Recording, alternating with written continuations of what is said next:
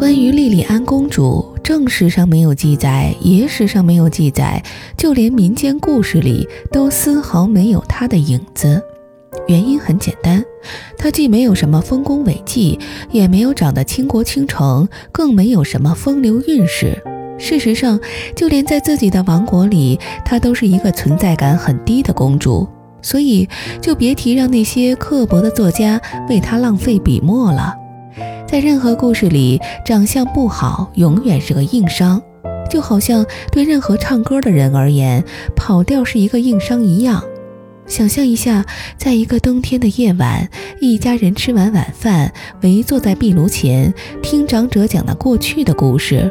结果一开场却是：从前有个公主，她长得很丑，而且看不到任何变美的希望。听到这儿，大家估计就已经睡倒一半了。而我们长相和唱歌都跑调的莉莉安公主殿下，对此却毫不在意。她是一个豪放的公主，这点像极了她父亲年轻的时候。她父亲是一个了不起的国王。年轻时凭借着旺盛的荷尔蒙立下了赫赫战功，后来娶了邻国的一个公主，生下了莉莉安。他俩长得还都算标致，本以为生个女儿也差不到哪儿去，不成想莉莉安的相貌在遗传学上却实在是一个奇迹。所以，几乎所有关于她家族的记载都终结在了从此国王和王后幸福的生活在一起。莉莉安连脚趾头都没被写到。莉莉安公主的母亲在她很小的时候就过世了，她老爸，也就是老国王殿下，懒得管教她，于是她就像一匹脱缰的野马一般，在王宫里甚至民间四处乱窜，一直到二十六岁该嫁人的年纪，她老爸才觉得这是个问题，抓她去各种相亲找对象。但相了几次亲，邻国的王子都看不上她，这让老国王很为难。不过他自己倒是心态不错，觉得自己虽然不漂亮，但至少很真实，好歹不像其他国家的公主，虽然长得美，一个个却那么做作、温文尔雅、笑不露齿，一颦一笑搞得那么矜持，脸上还总是写满了岁月静好，鬼知道私下里都是什么德行。自己虽然嗓门大，说粗话，甚至还在集市上跟人打架，但只有自己知道什么样的才是好姑娘。那些王子的眼睛实在太瞎了。不过说到底，女人终归是女人，嘴上说不在意，莉莉安心里却难免犯毒。尤其是当她看到邻国那些看不上自己的王子纷纷娶了自己看不起的那些公主时，那感觉尤其糟糕。其实，王子娶公主一般有两种途径，要么就是相亲联姻，两边都觉得好就结婚；要么就得出意外，比如恶魔绑架了公主，王子去救公主，然后两个人结婚，从此以后过着没羞没臊的生活。后一种情况对于莉莉安来说其实是非常有利的，因为王子救公主之前，压根儿就不知道公主长什么模样。国王只要昭告天下，说谁救了公主，谁就能娶她，一定会有缺心眼的王子来救她。救出来后，就算不喜欢，也没法反悔了。这倒不失为钓金龟婿的一个好手段。他有时候也盼望着哪天被什么恶魔给绑了去，有个王子来救他，这样自己的终身大事儿就算解决了。但很遗憾的是，附近唯一的恶魔是他好朋友，从小玩到大。就住在旁边一座山上的洞里。有一天，莉莉安和恶魔聊天，说起了自己的问题。恶魔也表示很为难。你说我是不是长得连恶魔都不愿意绑架我？莉莉安很悲伤地说道：“恶魔不是白痴的同义词呀！你以为所有的恶魔都那么缺心眼儿，绑个公主等国王派人来杀自己？那你绑架我吧，我没事绑架你干嘛？吃饱了撑的。”不是，我忽然想到，不如我们俩就演这么一出，然后让我老爸昭告天下，一定会有王子来救我的。你一定是在跟我开玩笑。没，我认真的。你太不够朋友了吧？你一个恶魔不干点坏事儿，真是太给恶魔丢脸了。谁规定恶魔一定要干坏事儿？恶还是多音字呢？况且来救你的人真把我杀了怎么办？你负责呀！哎呀，放心吧，我跟你说说我的计划。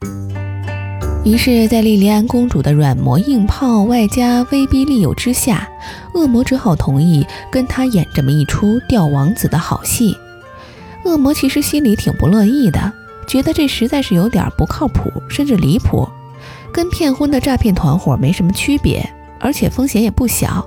一不小心被哪个愣头青王子一剑刺死，那才叫名垂青史，成为史上最搞笑恶魔。演戏演死了，连公主的便宜也没占到。莉莉安让恶魔给国王写信，自己晚上回了趟王宫，弄了几套换洗的衣服，还有一大堆好吃的东西上了山。恶魔一看吓一跳，说：“你这究竟是被绑架还是来郊游啊？你带这么多东西来，是打算常住我这儿吗？而且我这信怎么给你老爸呀？该不会让我自己送吧？”莉莉安拿过信一看，很生气地说。先不说送信的事儿，你这写的也太礼貌了吧？还尊敬的国王殿下您好，这措辞哪里像是写恐吓信的，更像是提亲的。恶魔很委屈地说道：“我以前也没写过嘛，而且你见过哪个恶魔是绑完公主再写信的呀？一般都是冲到王宫里直接掳走的，好吧？你这在逻辑上本来就不通啊！”你少啰嗦，我说你写，然后我等下自己送去。哎呀，要你有何用啊？绑架个公主都不会，还要本公主亲自来教。然后就跟听写似的，恶魔一字一句把莉莉安说的写成一封蹩脚的信，大意是你的女儿被我绑架了，找个王子单独来救她，不然后果自负。写完后，莉莉安得意洋洋地在上面按了个手印，塞进信封里，就带下了山。把信偷偷塞在了国王的枕头下面，又回到了山上。现在说说我们同样缺心眼的国王吧。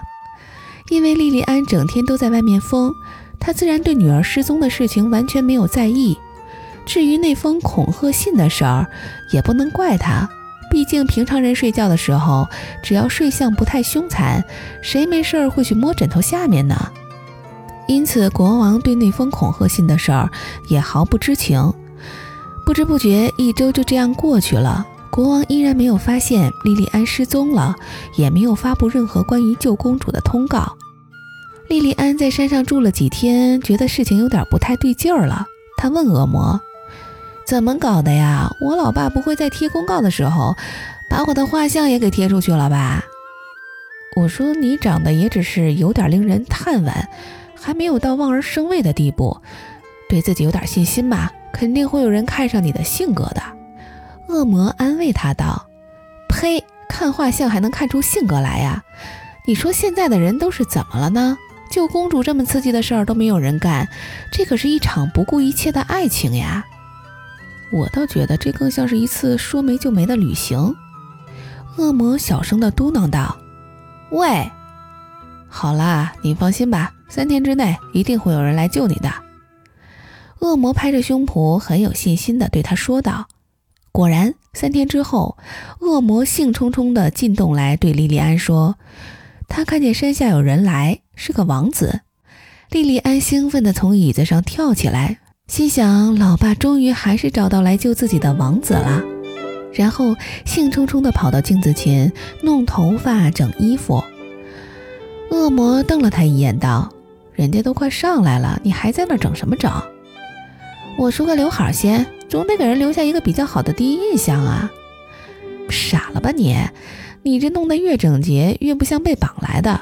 而且你好歹也得让我把你绑在柱子上吧？赶紧过来！然后恶魔就七手八脚地把莉莉安绑在了柱子上，临走前还把她的头发揉得乱七八糟，惹得莉莉安一阵大呼小叫。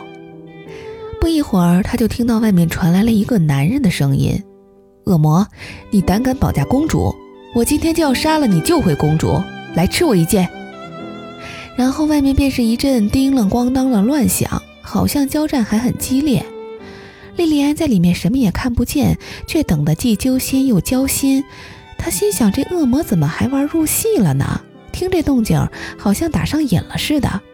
她一方面怕恶魔伤了王子，也怕不明真相的王子下手没轻没重，把恶魔给刺死了。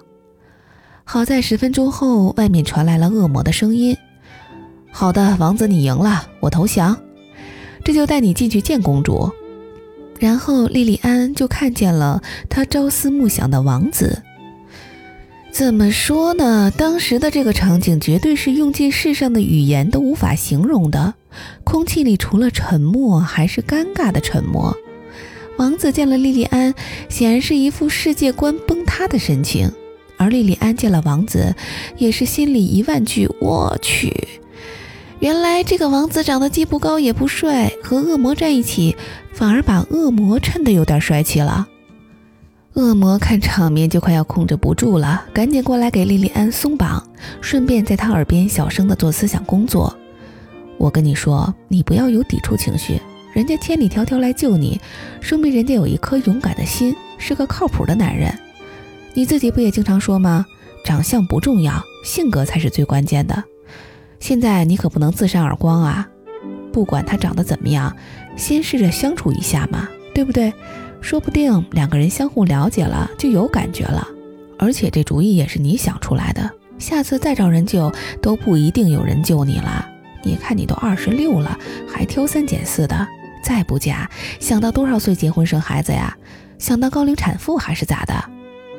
哎，你不要瞪我啊，又不是我能决定的，只能说这都是命中注定的。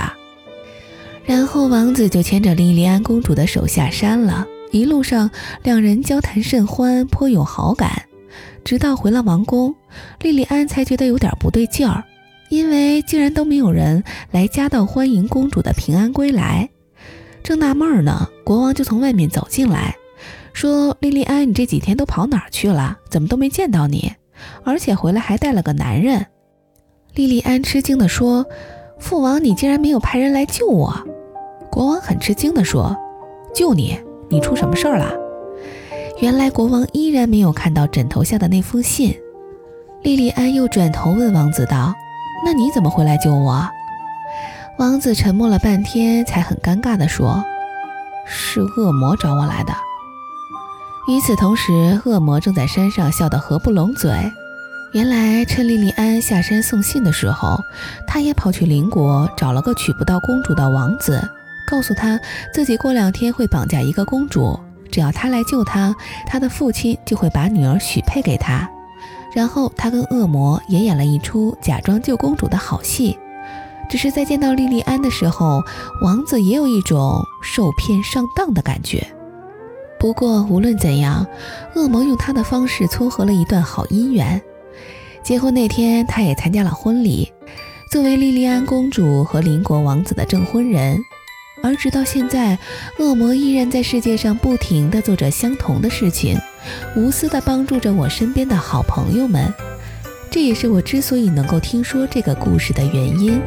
喜欢你嘟嘴的样子，喜欢你爱笑的眼睛，喜欢你假装生气要我哄你，喜欢你走累了要我背你。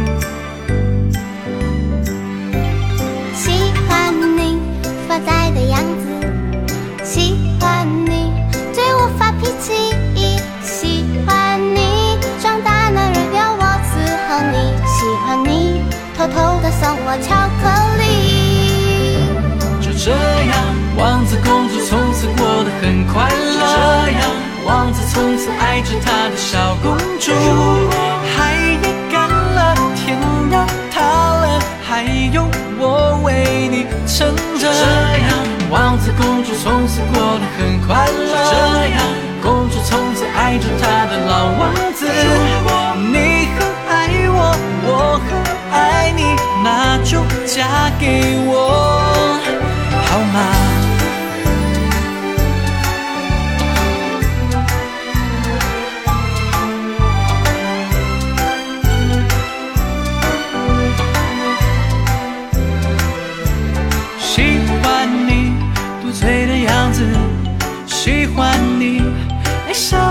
喜欢你，假装生气要我哄你，喜欢你，走累了要我。